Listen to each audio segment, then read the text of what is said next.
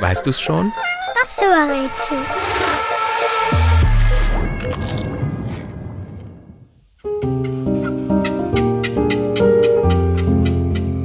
Das Tier, das wir suchen, ist ausgewachsen etwa einen Meter groß und reicht damit einem erwachsenen Menschen bis zur Hüfte.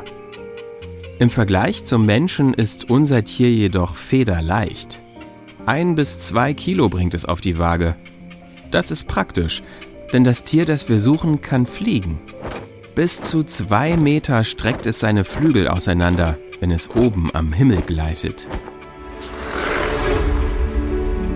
Ja, unser Tier ist ein Vogel. Sein Gefieder ist an einigen Stellen weiß und an den meisten Stellen grau.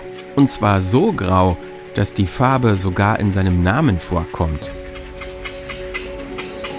Das Tier, das wir suchen, hat lange, dünne Stelzenbeine. Unten am Fuß sind drei lange Vorderzehen. Die verhindern das Einsinken im weichen Untergrund. Im Morast oder am See- oder Flussufer zum Beispiel.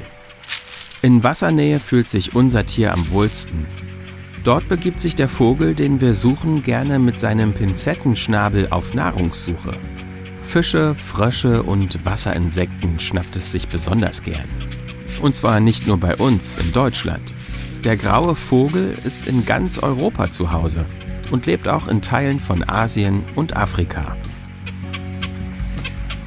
Und, weißt du es schon?